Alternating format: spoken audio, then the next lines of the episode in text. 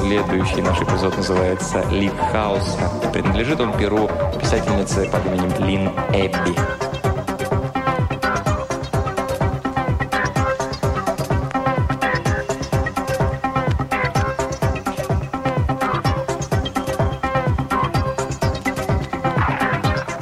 Карты были разложены рубашками вверх, широким полукругом на покрытом черным бархатом столе, который и Лира использовала для гадания.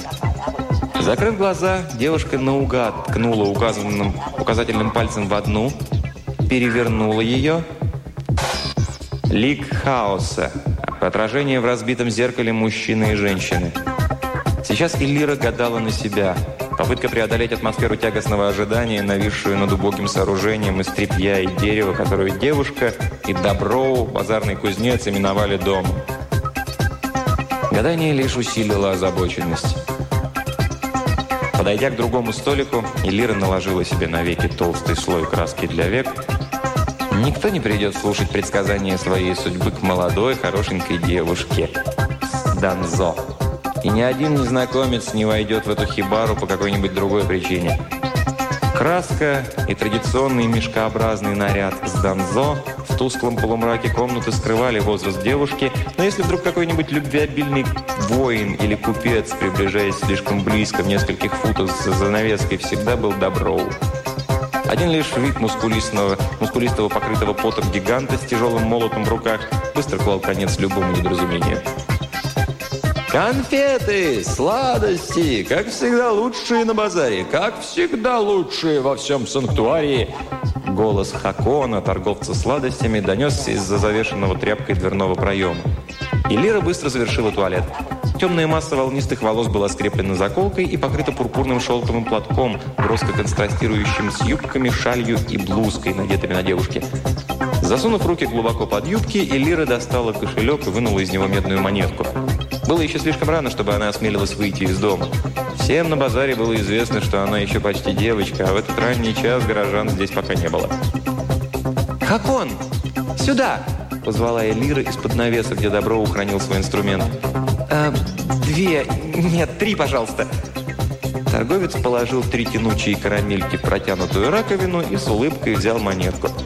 Через час за подобную покупку Хакон попросит еще пять таких же монет, но для своих на базаре всегда выбирали лучшие и делали скидку. Эллира съела одну конфетку и две других предложила Доброу. Ей хотелось поцеловать его, но кузнец чурался прилюдного проявления чувств, предпочитая уединение для того, что происходит между мужчиной и женщиной. Улыбнувшись, он молча принял конфеты. Гигант говорил редко, слова давались ему с трудом. Он чинил изделия из металла для всего базара, попутно совершенствуя многие вещи. Кузнец взял Элиру под свое покровительство, когда та была еще ребенком-сиротой, слоняющимся между торговыми рядами, так как ее собственный народ отвернулся от нее из-за непоправимого преступления – кровосмешения. Теперь ясноглазая, бойкая, на язычок, Хиллера говорила за Доброву, когда тому требовалось что-то сказать, а он, в свою очередь, продолжал заботиться о ней. Покончив с конфетами, Доброу вернулся к горну и достал оттуда раскаленный бочарный обруч. С интересом Элира смотрела, как он выполнял заказ Джофана винторговца, положив обруч на наковальню, чтобы опять превратить его в правильный круг. Молот опустился вниз, но вместо чистого звонкого звука удара металла о металл раздался гулкий стук. Плечо наковальни упало на землю – даже Хакон в немом изумлении раскрыл глаза. Наковальня Доброву была на базаре с... со времен деда Доброву. Это уж точно. А может и дольше. Этого никто не мог вспомнить. И Лира взяла Доброву за руки. Мы починим ее. Сегодня же днем мы отнесем ее в оружейную мастерскую. Я одолжу у лунного цветка тележку и ослика. Нет! Одним измученным словом взорвался кузнец, стряхивая из себя руки девушки – и уставился на обломки наковальни, с помощью которой он добывал хлеб насущный. «Сломавшуюся вот так наковальню починить нельзя», – тихо пояснил Хакон. «Шов обязательно получится непрочным». «Тогда мы достанем новую», – ответила Элира, видя перед собой осунувшееся лицо Доброу и вспоминая, что ни у кого на базаре нет наковальни на продажу Анкварии не появилось ни одной новой наковальни с тех пор, как Ренки перекрыла морскую торговлю с Илсигом. Потребуется четыре верблюда и целый год для того, чтобы доставить сюда отлитую в горах наковальню, при условии наличия золота. Одна слезинка прочертила дорожку по макияжу девушки. По меркам базара и Лира, и Доброва были неплохо обеспечены. У них хватало медиков на конфеты, хаконы и свежую рыбу трижды в день, но золота было слишком мало, чтобы можно было рассчитывать убедить караванщиков доставить наковальню из далекого Ренке. «Мы должны добыть наковальню!» – воскликнула девушка, обращаясь к невнемлющим богам, так как Доброу и Хакону не нужно было объяснять это. Закидав землей огонь, Доброу пошел прочь из маленькой кузницы. «Посмотри за ним, Хакон!» Ради меня. Я никогда раньше не видела его таким. Я посмотрю за ним. Но когда вечером он вернется домой, это уже будет твоя забота. Первые покупатели уже появились на окраине базара, и Лире пришла пора прятаться в своей комнате. Никогда еще за пять лет занятия ремеслом с Донзо на базаре у нее не было и дня, когда бы в потоке клиентов не чувствовалось присутствие Доброва. Он контролировал то, как они входили и выходили. Без него Элира не будет знать, кто ждет ее и как отказать клиенту, у которого есть вопросы, но нет денег. Полный невеселых мыслей девушка ждала в душной темной лачуге. Лунный цветок. Надо будет пойти к лунному цветку. Не ради сломанной тележки старухи, а посоветоваться. Старуха никогда не издевалась над Элирой, как это делали другие из Донзо. Но лунный цветок не разбирается в том, как починить наковальню. И что она сможет добавить к знамению, так ясно переданному картами? К тому же с утра к лунному цветку приходят самые богатые клиенты, чтобы уловить ее лучшие флюиды. Старухе не понравится то, что бедная родственница отнимает у ее клиентов драгоценное время. Клиентов еще нет. Возможно, погода испортилась. А может, увидев пустую кузницу, они решили, что внутреннее помещение тоже пусто. И Лира не смела выглянуть наружу, чтобы узнать все самой. Она тасовала и сдавала гадальные карты, немного успокаиваясь от вида их потертых рубашек. Взяв нижнюю карту, Лира открыла ее, положив на черный бархат. «Пятерка кораблей», – прошептала она. На карте были изображены пять стилизованных кораблей, с каждого из которых была опущена в воду сеть. В карте был заключен ответ на ее вопрос – Дар Иллиры должен помочь ей найти его, если она сможет привести в порядок мысли в голове. Иллира ясновидящая. Задумчивые размышления Иллиры были прерваны появлением первой клиентки еще до того, как девушка смогла сосредоточиться на карте.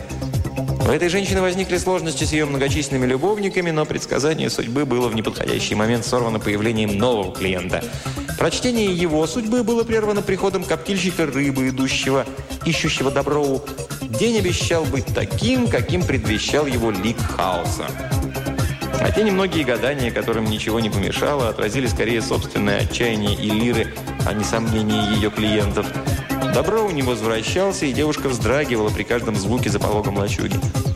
Клиенты чувствовали смятение гадалки и оставались недовольными ее действиями. Некоторые отказывались платить. Зрелая, более опытная с Донзо знала бы, как справиться с этими трудностями, но измученная Элира могла лишь бежать от них. Она повесила через вход истертую веревку, чтобы отвратить всякого жаждущего услышать ее совет. «Госпожа Элира!» С улицы донесся незнакомый женский голос с несмущенной веревкой. «Сегодня я никого не принимаю. Приходите завтра». «Я не могу ждать до завтра». «Все они так говорят», — подумала Элира. Каждый уверен, что именно он является самым важным моим посетителем, а его вопрос наиболее сложным. Но все они похожи друг на друга. Пусть эта женщина придет в другой раз. Было слышно, как незнакомка колебалась, стоя за веревкой, и Лира слышала шелест ткани, похоже, шелковой. Женщина, наконец, пошла прочь. Звук заставил Сданзо встрепенуться. Шелковые юбки означают богатство. Словно молния пронеслась мысль, нельзя допустить, чтобы эта клиентка обратилась в другое место. «Если вы не можете ждать, я приму вас сейчас!» – крикнула она. «Правда?» Отвязав веревку, Элира подняла полок, приглашая женщину войти. Та была закутана в простую бесформенную шаль, лицо ее было скрыто под вуалью. Незнакомка, несомненно, была не из тех, кто часто обращается к базарной с Донзо. Усадив клиентку за покрытый бархатом стол, Элира привязала веревку на место. Состоятельная женщина, желающая остаться неузнанной. пусть шаль простая, но она все равно слишком хороша для бедной женщины, за которую пытается выдать себя незнакомка. Под шалью на ней шелка, и пахнет она розами. Хотя и постаралась приглушить этот запах. Вне всякого сомнения, в кошельке у нее золото, а не серебро и медь. «Вероятно, вам будет уютнее, если вы снимете шаль. Здесь довольно тепло», — сказала Элира, изучив женщину. «Я бы предпочла не делать этого». «Тяжелый случай», — подумала Элира. Появившаяся из-под шаля рука женщины бросила на бархат три старинные золотые монеты царства Илсик. Рука была белой, холеной и молодой. Теперь, когда Ранканская империя захватила санктуарий, монеты Илсига встречались редко. Женщина с ее проблемами явилась желанным отвлечением от собственных мыслей Лиры. «Итак, как вас зовут?» «Я бы предпочла не говорить этого». «Для того, чтобы помочь вам, я должна иметь о вас определенные сведения», сказала Илли, разгребая монеты в изношенный кусок шелка, стараясь при этом не дотрагиваться до золота пальцами. «Моя слу...» Говорят, что из всех с Донзо только вы можете заглянуть в близкое будущее. Я должна узнать, что произойдет со мной завтра вечером. Этот вопрос не пробудил любопытство Элиры, он не обещал ничего таинственного, но девушка взяла колоду карт. «Они вам знакомы?» – спросила она женщину.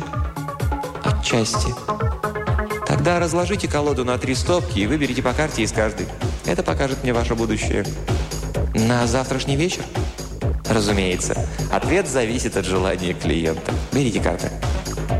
Женщина в вуале с опаской взяла карты. У нее так сильно тряслись руки, что вместо трех стопок получились три неровные кучки. Она, судя по всему, не хотела снова прикасаться к картам, поэтому предпочла просто перевернуть три верхних, не перекладывая их. Огненное копье. Арка. Пятерка кораблей перевернутая. И Лира в ужасе отдернула руку от черного бархата. Пятерка кораблей. Только что она держала в своих руках ту же самую карту. Девушка не помнила, положила ли она ее назад в колоду. Со странным предчувствием, что она прочтет на картах собственную судьбу, Лира открыла свой разум, пытаясь найти ответ, и тотчас же закрыла его.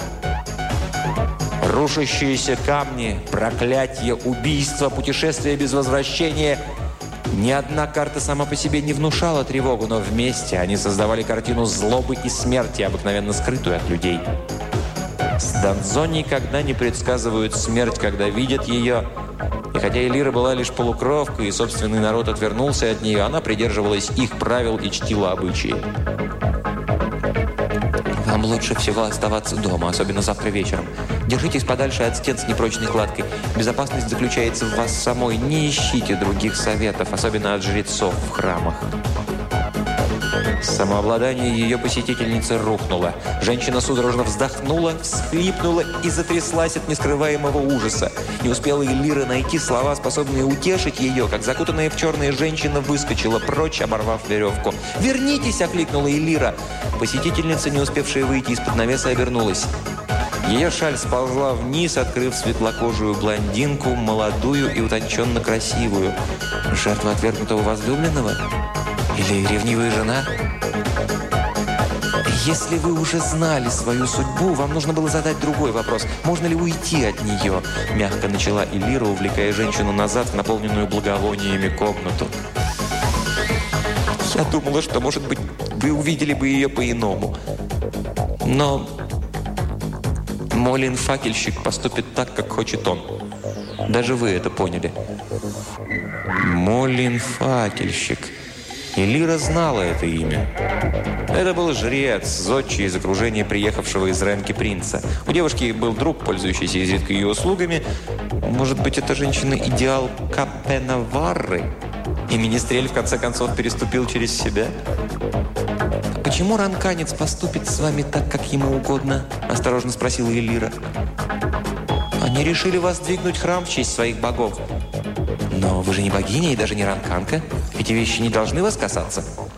Элира говорила беззаботным тоном, но из карт она поняла, что жрецам была нужна эта женщина как часть какого-то ритуала. Ее личность их не интересовала. «Мой отец богат.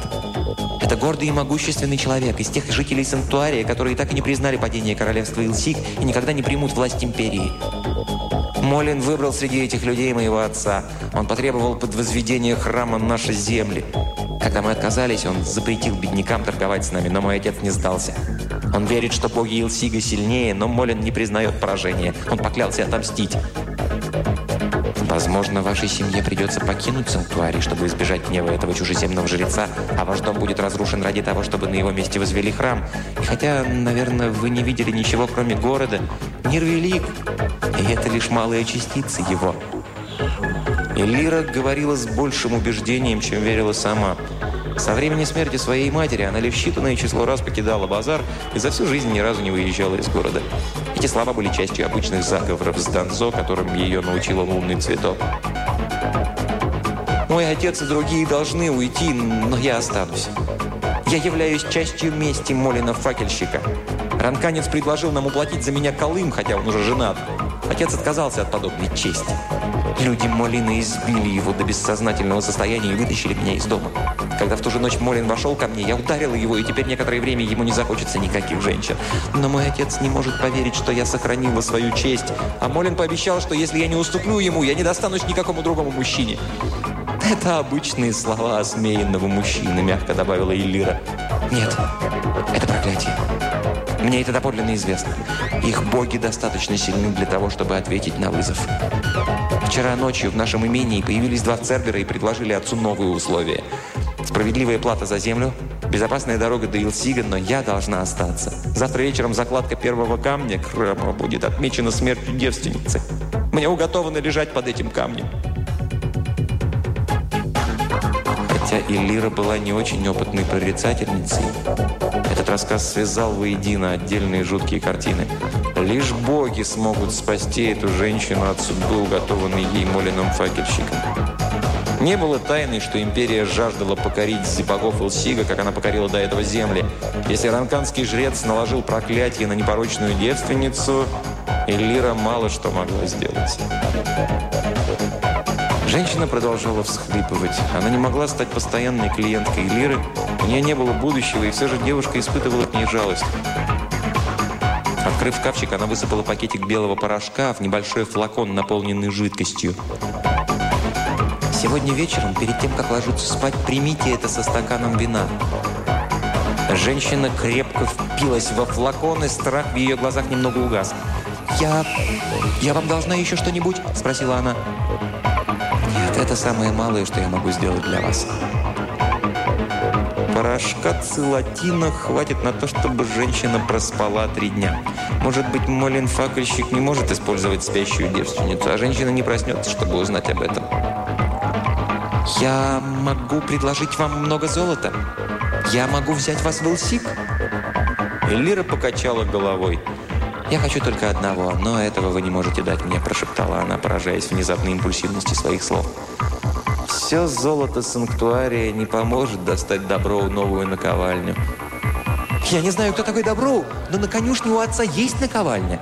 Ее не повезут в Белсик. Она станет вашей, если я останусь жива. Я попрошу отца отдать ее». Импульсивный порыв уступил место расчету. Появилась веская причина успокоить страхи женщины – «Щедрое предложение», — ответила девушка. «В таком случае мы встретимся с вами через три дня в доме вашего отца, если вы скажете мне, где он находится». «А если ты мне это скажешь», — добавила она мысленно, «не будет иметь значения, останешься ты жива или нет». Имение называется «Край земли». Оно расположено за храмом Ильса. Кого мне спросить? Мариллу. Какое-то время они стояли, глядя друг на друга, затем блондинка двинулась по заполнившемуся к полудню базару, а Элира рассеянно завязала веревку поперек входа в лачугу. Сколько лет? По меньшей мере пять она отвечала на банальные вопросы граждан, которые сами не могли разглядеть своего будущего. За все это время она ни разу не увидела впереди смерти, не прочла в картах свою судьбу. Вообще, на памяти общины с Донзо на базаре не было того, чтобы кто-нибудь из них бросал вызов судьбе, определенной богами. Мне нет никакого дела до богов. Я не замечаю их, они не замечают меня. Мой дар в том, что я с Донзо. Мы живем за счет судьбы и не трогаем деяния богов. Но Элира не могла убедить себя. Ее не покидала мысль, что она, заплутавшись, покинула пределы своего народа и его способностей. Девушка зажгла благовоние забвения и стала глубоко вдыхать их. Ее мысли не покидали воспоминания звука ломающейся наковальни Доброу и вида трех карт. Ближе к вечеру Иллира вновь убедила себя обратиться за советом к лунному цветку. Трое детей, жирный с Донзо, с криками катались в пыли, а ее черноглазый муж сидел в тени, закрыв руками глаза и уши. Момент для того, чтобы просить совет старухи, был неподходящим. Толпы народа покидали базар, и Лира могла спокойно бродить между торговыми рядами, ища доброу. «Илира!» Девушка хотела услышать голос Доброу, но это тоже оказался знакомым. Она вгляделась в толпу людей, окружающую виноторговца. «Каптен Вара?» «Он самый», — ответил один из них, приветливо улыбаясь. «Сегодня твоя дверь перегорожена веревкой, и Доброу не суетился возле горна, иначе бы я заглянул бы к вам». «У тебя какой-то вопрос?» «Нет, лучшей жизни нельзя и пожелать. У меня для тебя есть песня?» «Сегодняшний день не располагает к песням. Ты не видел Доброу?» «Нет. Я пришел сюда, чтобы купить вина для приятного ужина, который состоится завтра вечером. Благодаря тебе я знаю, где в санктуарии до сих пор можно достать хорошее вино. Новая любовь? Она самая. С каждым днем она распускается все больше и больше. Завтра хозяин дома, жрец, будет занят на торжественной церемонии. Дома будет тихо. Дом Молина-факельщика? Хорошо быть в милости у покорителей Илсига. Я осторожен. И Молин тоже. Эти качества, похоже, утрачены коренными жителями санктуария, разумеется, исключая с Донзо. Мне очень хорошо в этом доме. Торговец протянул Варре две свежевымытые бутыли с вином и, быстро попрощавшись, тот ушел. Торговец видел сегодня Доброу. Он рассказал, что кузнец посещал всех виноторговцев базара и многие таверны за его пределами. Подобные рассказы ждали девушку и в других местах. И вернулась в дом кузницы уже в сгущающихся сумерках и тумане. Десять свечей и печь на нефти не могли разогнать густой темноты комнаты. Плотно закутавшись в шале, Лира попробовала вздремнуть до прихода Доброу. Она отгоняла саму мысль о том, что кузнец может не вернуться. «Ты ждала меня». При звуках голоса Элира подскочила. Лишь две свечи оставались зажженными, она понятия не имела, сколько времени проспала, но в комнате двигались тени, а за неотвязанной веревкой стоял мужчина, высокий, как Доброу, но необыкновенно худой. «Кто вы? Что вам нужно?» Элира вжалась в спинку кресла. «Раз ты не узнаешь меня сразу, скажу, что я искал тебя». Мужчина сделал движение – Свечи и печь зажглись вновь, и Лира увидела перед собой лицо волшебника Литанде с голубой звездой во лбу. «Я ничем не могла задеть вас», — сказала девушка, медленно поднимаясь с кресла. «А я и не говорил этого. Мне показалось, ты искала меня. Многие из нас сегодня слышали твой зов». Он протянул три карты, которые перевернула Марилла, и лик хаоса. Я... Я не знала, что мои проблемы могут помешать вам. Я размышлял о легенде, связанной с пятеркой кораблей. Тебе было достаточно просто затронуть меня. Я решил самолично разузнать все, имеющее отношение к твоему делу. Вначале эта девушка, Марила, она обратилась к своим собственным богам – они направили ее к тебе, так как для них предпринимать действия, чтобы изменить ее судьбу, значило навлечь гнев Сабелли и Саванкалы. Ваши судьбы связаны друг с другом. Ты не разрешишь собственных затруднений, если не справишься с проблемами Марилы. Это уже мертвая женщина, Литанде. Если боги Илсига захотят помочь ей, им понадобится вся их сила. А если этого не хватит, то уж я и подавно ничего не могу сделать. «Ты заняла не слишком мудрую позицию, Иллира», — улыбнулся волшебник. «Именно это я видела. С Донзо не берутся изменить предначертанные богами. А ты, Лира, не с Донзо». Девушка вцепилась в спинку кресла, разгневанная этим напоминанием, но не способная опровергнуть его. «Боги переложили на тебя эту ответственность». «Я не знаю, как изменить судьбу Мариллы», – просто ответила Элира. Я понимаю так, что боги должны изменить свое решение. Летандр рассмеялся. Возможно, сделать ничего нельзя, дитя мое. Возможно, для освящения храма, который собирается возвести Молин-факельщик, потребуется две жертвы. Тебе лучше надеяться на то, что судьбу Мариллы можно изменить. Его смех вызвал холодный сквозняк, свечи замерцали, и волшебник исчез. Лира молча уставилась на нетронутую веревку. Пусть Летанда и прочие помогают этой женщине, раз это так важно, мне нужна только наковальня. Я получу ее независимо от ее судьбы. Комната наполнилась холодным воздухом, и воображение Лиры уже начало рисовать ей последствия пробуждения ярости любого из могущественных божеств Санктуария. Девушка отправилась искать Доброу в окутанном туманном базаре. Его клубы скрывали знакомые ряды и лачуги, ясно видимые днем. Кое-где через щели в дверях виднелись огоньки, но здешний народ рано ложился спать, предоставляя Иллире возможность осматривать сырую ночь в одиночку. Пройдя к главному входу, девушка увидела дрожащий факел в руке бегущего человека. Сдавленно вскрикнув, человек с факелом упал. И Лира услышала легкие шаги другого, убегающего в туман. Осторожно, с опаской, Лира подкралась к упавшему человеку. Это был не Доброу. Какой-то невысокий мужчина в синей маске ястреба. Сбоку в его шее торчал кинжал. Лира не испытывала жалости по поводу смерти одного из прихвостней Джабала, а лишь облегчение от того, что это не добро, Джабал был хуже всех ранканцев. Возможно, это преступление человека в маске в конце концов настигли его самого. Но, вероятнее всего, кто-то решил отомстить редко появляющемуся теперь на людях бывшему гладиатору. Каждый человек, связанный с Джабалом, имел больше врагов, чем друзей. Словно в ответ на ее мысли, с тумана появилась новая группа людей – Лира спряталась среди ящиков и коробок, а пять человек без масок тем временем осматривали мертвеца. Затем, не говоря ни слова, один из них отбросил факел и набросился на еще теплый труп, снова и снова вонзая в него нож. Утолив жажду мести, он отошел. Настал черед остальных. Окровавленный голубой дьявол лежал на расстоянии вытянутой руки от Элиры. Девушка затаила дыхание и застыла, не отрывая взгляда от обезображенного трупа. Наконец она, шатаясь, побрела от этого места, безучастной ко всему, кроме своего неописуемого потрясения. Произошедшее зверство, казалось, явилось бессмысленным заключением, отмеченного ликом хаоса дня, дня, перевернувшего все ее существование. Элира прислонилась к поддерживающему навес столбу, борясь с тошнотой, ведь конфета Хакона была единственной пищей, которую она съела за целый день. Спазмы пустого желудка не принесли облегчения. «Лира!» Позади нее прогремел знакомый голос, и рука, покровительственно охватившая ее плечо, сняла оцепенение.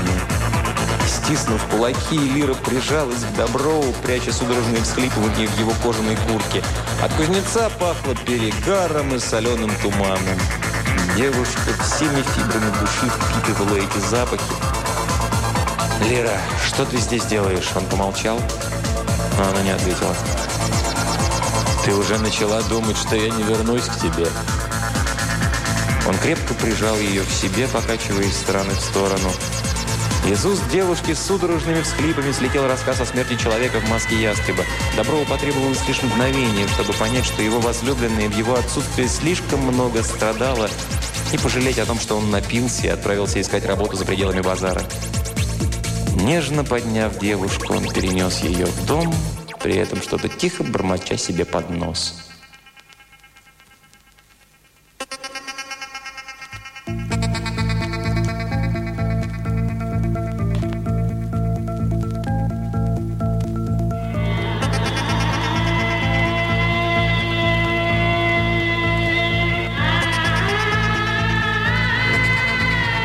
Заботливые руки Доброу не могли защитить Элиру от кошмарных сновидений, охвативших ее сразу же после того, как они вернулись домой. Кузнец, стряхнув с себя опьянение, присматривал за девушкой, беспокойно катающейся по кровати. Каждый раз, как только он решал, что Элира спокойно заснула, кошмары начинались вновь. Девушка пробуждалась в поту, не в силах от страха понять, что с ней происходит. Когда Доброва просила писать эти сны, она отказывалась. Кузнец начал подозревать, что в его отсутствие произошло нечто худшее, чем убийство, хотя в доме не было следов борьбы и насильственного вторжения. Лира все же попыталась при каждом пробуждении высказать кузнецу свои страхи, но смесь видений и чувств не находила воплощения в слова. В ее мыслях каждое новое переживание кошмара приближало ее к единственному образу, собравшему воедино все ее трудности и одновременно устранившему их. Первые слабые лучи восхода прорезались сквозь туман, когда Элира, наконец, в последний раз увидела этот синтезированный кошмар. Она увидела себя в месте, которое, по словам духа сна, было поместьем край земли. Поместье было давно заброшено, и только наковальня, прикованная цепью к столбу посредине залитого звездным светом двора, указывала на то, что здесь когда-то жили. И Лира легко разорвала цепь и подняла наковальню, словно та была сделана из бумаги. Она направилась к воротам, и в это время застонал ветер, нагнав тучи, окружив девушку клубами пыли. Эльвира поспешила к выходу, где Доброу ждал драгоценный дар. Не успела она пройти и половины пути, как железо начало трескаться, и когда она протянула наковальню кузнецу, та рассыпалась в прах. Начавшийся дождь смыл лицо Доброу, обнажив на его месте жесткую саркастическую улыбку Литанде. Волшебник ударил девушку картой, на которой был изображен лик хаоса, и она умерла, но лишь за тем, чтобы обнаружить себя плененной внутри собственного тела несомого невидимыми руками к глубокому колодцу. Ее окружили диссонирующие напевы жрецов под звуки цимбал. Не пробуждаясь, Лира открыла глаза и увидела огромную каменную плиту, опускающуюся на нее в колодце. «Я уже мертва!» – закричала Элира, пытаясь освободить руки и ноги от невидимых пут. «Меня нельзя принести в жертву! Я уже мертва!» Руки ее освободились. Она яростно замахала ими.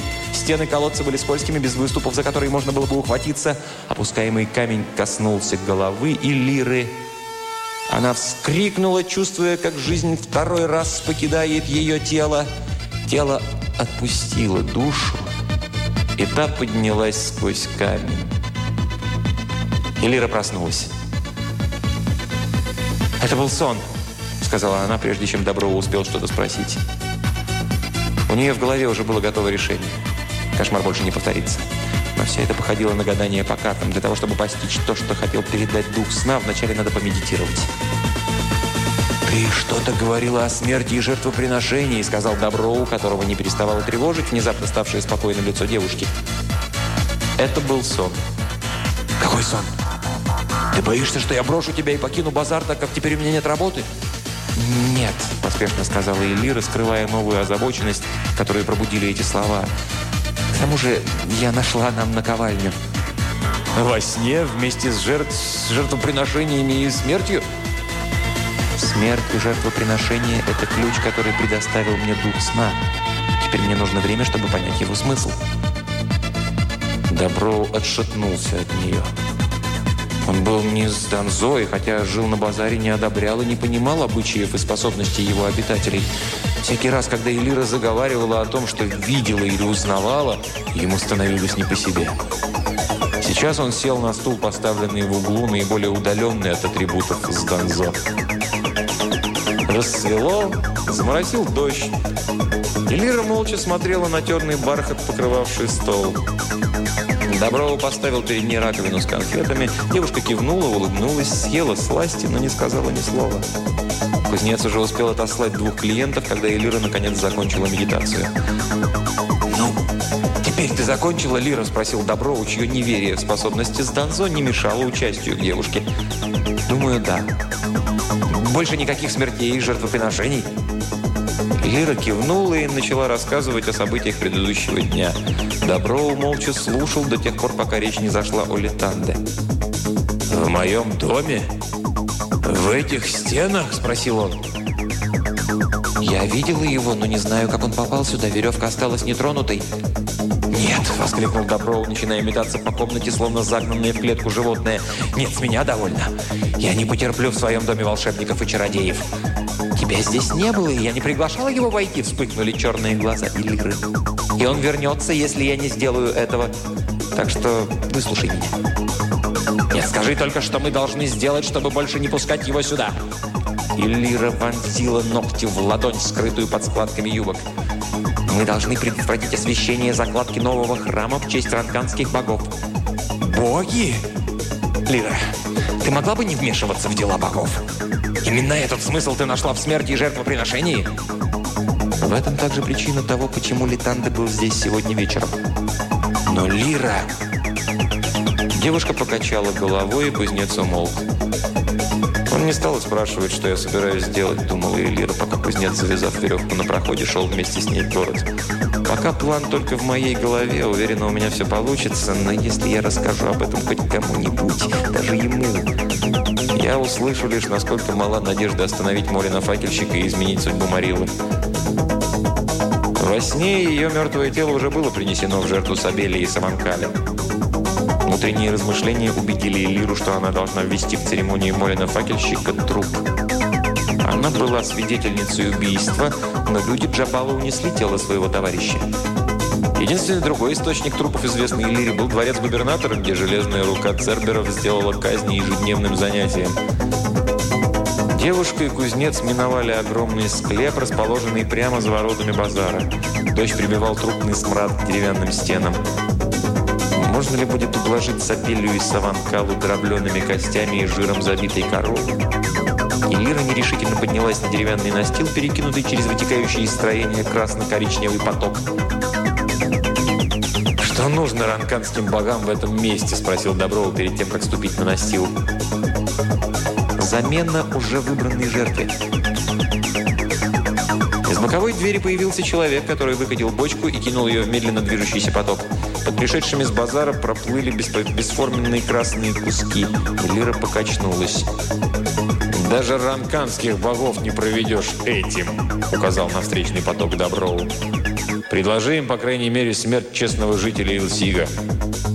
Он протянул руку, поддерживая девушку, спустившуюся на мостовую. Затем повел ее по серпантину к дворцу губернатора.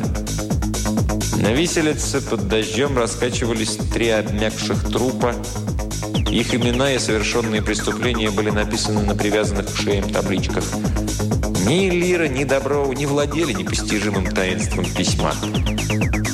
«Который из них больше подходит для твоих нужд?» – спросил Доброу. «Марилла примерно с меня ростом, но светловолосая», – объяснила Элира, разглядывая двух рослых мужчин и одного старика, висящих перед ними. Пожав плечами, Доброу подошел к суровому на вид Церберу, стоящему на страже у подножья виселицы. «Отец!» – буркнул он, показывая на труп старика. «Таков закон! Висеть подвешенным за шею до заката. Тебе придется подождать». «Дорога домой не близкая. Он уже мертв, чего ждать?» «Теперь в санктуарии господствует закон, бедняк. Ранканский закон. Он выполняется без исключений». Доброу опустил глаза, уныло теребя руки. «При таком дожде не видно солнца. Как я узнаю, когда возвращаться?» Стражник и кузнец посмотрели на свинцово-серое небо. Они оба знали, что оно не рассеется до ночи. Поэтому, глубоко вздохнув, Цербер подошел к веревкам, выбрав, отвязал одну, и отец Доброу упал в грязь. «Забирай его и проваливай!» Взвалив труп на плечо, Доброу подошел к Элире, ожидающей его у эшафота. «Он... он...» В истерике выдавила она. «Мертв с восхода солнца». «Он весь в грязи, он воняет, его лицо...» «Ты хотела подмену в жертвоприношении?» «Но не такую же!» Так выглядят все повешенные. Они вернулись к склепу, где обитали могильники и бальзамирователи санктуария. Там за пять медиков они нашли человека, который согласился приготовить покойника. Еще за одну монету он обещал нанять повозку и, взяв в качестве могильщика своего сына, припроводить останки несчастного вора на путь за парадными воротами, где и предать земле надлежащим образом. Однако и Лира, и Доброу разыграли большое горе и настояли на том, чтобы похоронить отца собственными руками. Завернутого в почти чистый саван, старика привязали к доске. Лира взяла ее со стороны ног, Доброу с другой. Они пошли назад на базар. «Мы подменим тело в храме?» – спросил Доброу, раздвигая стулья и освобождая место для доски. И Лира, непонимающе, уставилась на него, не осознав в первую минуту, что вера кузнеца в нее сделала этот вопрос искренним. «Но Ночью ранканские жрецы покинут дворец принца-губернатора и направятся в поместье, называемое «Край земли». Они понесут Марилу с собой. Мы должны будем остановить их и заменить Марилу нашим телом, так, чтобы они об этом не узнали. У кузнеца разочарованно округлились глаза. «Лира, это не одно и то же, что таскать фрукты у слепого Якова. Девушка жива, старик мертв. Ясное дело, жрецы заметят это». И Лира покачала головой, отчаянно цепляясь за увиденный в медитации образ. «Идет дождь, луна не светит, и от факелов будет больше дыма, чем света. Я дала девушке целотин. Жрецам придется нести ее как мертвую». «Она примет снотворное?» «Да». Но Элира не была уверена. Не могла быть уверена до тех пор, пока не увидит шествие. Вопросов много.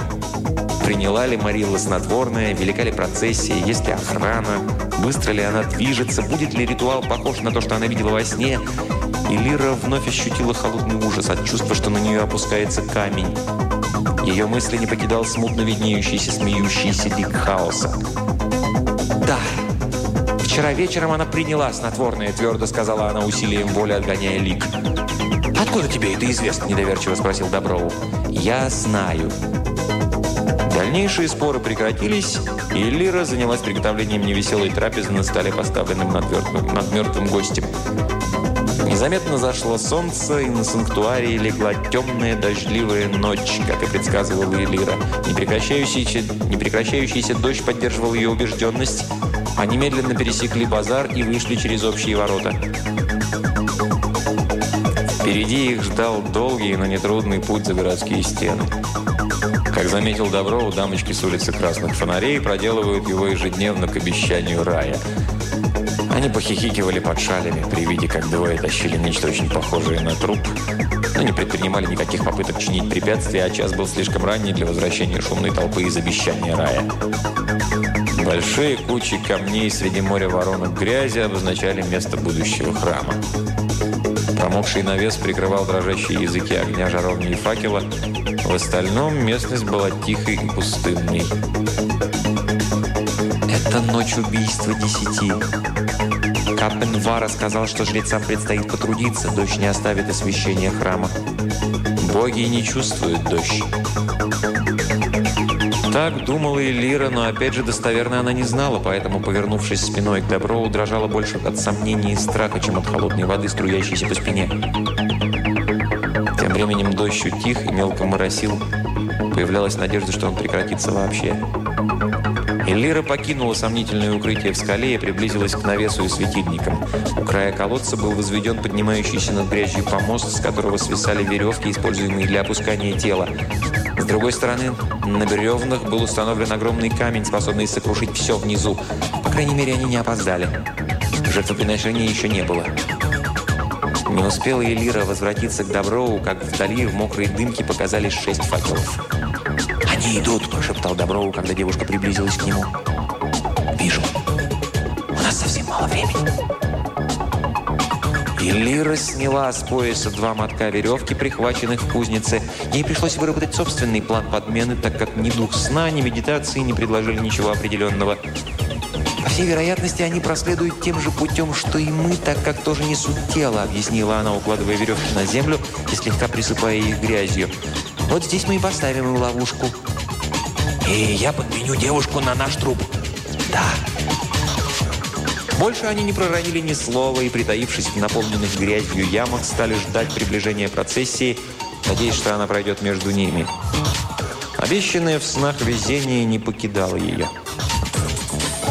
Шествие возглавлял Молин-факельщик с большим деревянным окованным медью факелом из храма Сабелли в Ренке. Вслед за ним шли три помощника с факелами и ладаном. Последние два факела были прикреплены к погребальным носилкам, которые несла на плечах пара жрецов. Факельщик и трое помощников прошли через веревки, ничего не заметив.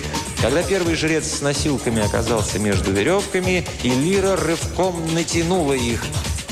Согнутые под тяжестью ноши жрецы услышали шлепок поднятых из грязи веревок и запутались, не успев среагировать. Марилла с факелами отлетели в сторону Доброу, жрецы к Иллире. В наступившем темноте смятении Иллира благополучно успела отбежать за кучу строительных камней, но не смогла проследить, удалось ли Доброу выполнить свою задачу. «Что случилось?» – спросил факельщик, спеша с факелом в руке и осветил место происшествия. «Проклятые рабочие бросили на дороге веревки!» – воскликнул облепленный грязью жрец, вы выбираетесь из лужи глубиной по колено. «А девчонка?» – продолжал Молин. «Судя по всему, отлетела туда». Придерживая одной рукой рясу, Молин-факельщик во главе толпы жрецов и помощников направился к яме. И словно со стороны слышала, как молятся о том, чтобы добро удалось открыться, укрыться в безопасную тень. «Помогите!» Проклятая грязь Илсига, девчонка теперь весит в 10 раз больше. Полегче. Немного грязи и небольшая задержка не помешают возведению храма, но не нужно будить остальных. Успокаивающий прозвучал голос Молина факельщика. Вновь зажглись факелы. Со своего места Элира видела, как облепленный грязью саван положили на носилки. Доброва каким-то образом смог исполнить задуманное. Она не допускала и мысли о противном. Шествие продолжило свое продвижение к навесу. Дождь полностью прекратился. Сквозь рассеявшиеся тучи блеснуло серебро луны. Факельщик громко возблагодарил небо, сказав, что это свидетельство прощения и благословенного присутствия Вашанки, и начал ритуал. Помощники вылили горящую нефть с жаровни на саван, и тот вспыхнул – Горящие носилки опустили в колодец. Помощники кинули вниз символические горсти земли, затем перерезали веревки, поддерживающие камень на краю колодца. С громким глухим звуком он скрылся в глубине. Сразу же вслед за этим факельщик и два других жреца спустились с помоста и направились назад во дворец, оставив помощников осуществлять ночное бдение у новой могилы. Когда жрецы скрылись из виду, и Лира прокралась назад к яме и шепотом позвала Доброву. «Я здесь!» – выдохнул тот. Девушке потребовался лишь один взгляд на залитое лунным светом лицо кузнеца, чтобы понять, что что-то не так. «Что случилось?» – поспешно спросила она, не обращая внимания на звук собственного голоса. «Марилла? Они погребли Мариллу!» Доброу покачал головой, и в его глазах блеснули слезы. «Посмотри на нее», — сказал он, едва контролируя голос. Облепленный грязью саван лежал в нескольких шагах. Доброу избегал смотреть и приближаться к нему, и Лира осторожно подошла к телу. Кузнец оставил лицо закрытым. Затаив дыхание, Лира нагнулась, чтобы убрать мокрую грязную ткань, Одно мгновение она видела перед собой лицо спящей Мариллы. Затем это стало ее собственным лицом. В дальнейшем лицо претерпело цепь изменений, давая лишь на секунду, на то, чтобы узнать лица людей, знакомых ей еще с детства и незнакомых совершенно. Потом она застыла на некоторое время, превратившись в рассыпавшийся лик хаоса, после чего перестала меняться, превратившись в жемчужно-белую маску, на которой не было видно ни глаз, ни носа, ни рта. Пальцы Лиры напряглись. Она открыла рот, чтобы закричать, но легкие и горло парализовал ужас. Холст выпал из бесчувственных рук, но девушка не стала прикрывать жуткое создание, лежащее перед ней. «Бежать! Бежать отсюда!» Это первобытное животное чувство заполнило ее мысли, и удовлетворить его можно было только припустив без оглядки. Илира оттолкнула Доброу, бросилась бежать. Дверь заскрипела, когда Илира толчком распахнула ее. Девушка без удивления увидела посреди двора наковальню в простом деревянном ящике. Чутье подсказало ей, что здесь есть еще кто-то. Это продолжение сна? Наковальня и все остальное. Сейчас за мной придут.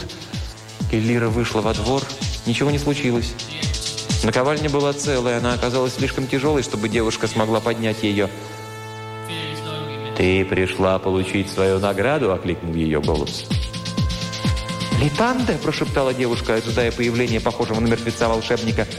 «Литанде в другом месте!»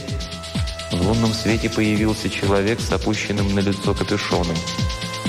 «Что случилось? Где Марилла? Ее семья?» Человек махнул рукой направо. Проследив взглядом его движение, Иллира увидела покосившееся нагробье старинного кладбища. Но... Жрецы Ильса пытаются разгневать новых богов. Они создали гомункулус, сделав так, чтобы он казался непосвященному наблюдателю молодой женщины. Если бы гомункулуса погребли при закладке нового храма, святилище оказалось бы ослабленным.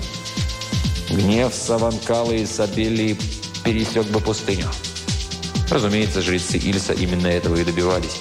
Мы, волшебники, и даже вы, Станзо, не приветствуем вмешательство в епархию богов и жрецов. Это может нарушить тонкое равновесие судьбы. Наша работа важнее, чем ублажение божеств, но сейчас мы вмешались. Но как же храм? Ведь жрецы должны были принести в жертву девственницу. Гомункулус пробудил бы гнев богов Ранкана, а настоящей девственницы нет. Когда возводили храм Ильса, жрецам потребовалось особо королевской крови, чтобы погрести ее под алтарем. Они захотели получить самую молодую и любимую принцессу. Королева сама была отчасти колдуньей. Она преобразила старого раба, чьи кости и ныне покоятся под алтарем. Значит, боги Илсига и Ренке равны? Человек в капюшоне засмеялся. Мы заботимся о том, чтобы все боги Санктуария были одинаково неполноценны, дитя мое. А что насчет меня? Литанде очень хотел, чтобы мое предприятие удалось. Разве я не сказал, что наша, и, следовательно, твоя цель осуществлена? Твое предприятие удалось, и мы заплатим тебе, как и обещала Марилла, чугунный наковальник. Она твоя. Дотронувшись до наковальни рукой, он исчез в клубе дыма. «Лира, с тобой все в порядке? Я слышал, как ты говорила с кем-то. Я похоронил девушку, а потом отправился на поиски тебя». «Вот наковальня. Я не хочу вещь, доставшуюся таким путем». Взяв девушку за руку, Доброва попытался вывести ее со двора. «Я уже слишком дорого заплатила!» – крикнула Элира, вырываясь из его рук. «Возьми ее на базар, и мы забудем, что это вообще произошло. Никогда никому не говори об этом. Но не оставляй наковальню здесь, иначе все, что мы сделали, не будет иметь смысла». «Я никогда не смогу забыть твое лицо на мертвой девушке, на этой твари». Лира молча смотрела на грязный двор. Подойдя к наковальне, Доброус стер с ее поверхности воду и грязь. Кто-то выбил на ней какой-то знак. О, он напоминает мне одну из твоих карт. Скажи мне, что она значит, я отнесу наковальню на базар. Девушка подошла к нему. На изношенной поверхности металла виднелся свежевыбитый улыбающийся лик хаоса. Это старинный знак удачи у, у нашего народа, у Сданзо. Доброу, похоже, не раз слышал в ее голосе нот горечи и обмана. Его вера в Элиру подверглась испытаниям, но выстояла. Он взял в руки тяжелую неудобную наковальню. «Что ж, сама собой она не попадет домой, не так ли?» Взглянув на девушку, он тронулся с места. Прислонившись к стене, Элира быстро перебирала все вопросы, не перестававшие кружиться у нее в голове. Добро снова окликнул ее с улицы. От базара их отделял весь город, но еще не было и полуночи. Не оглядываясь, Элира последовала за кузнецом.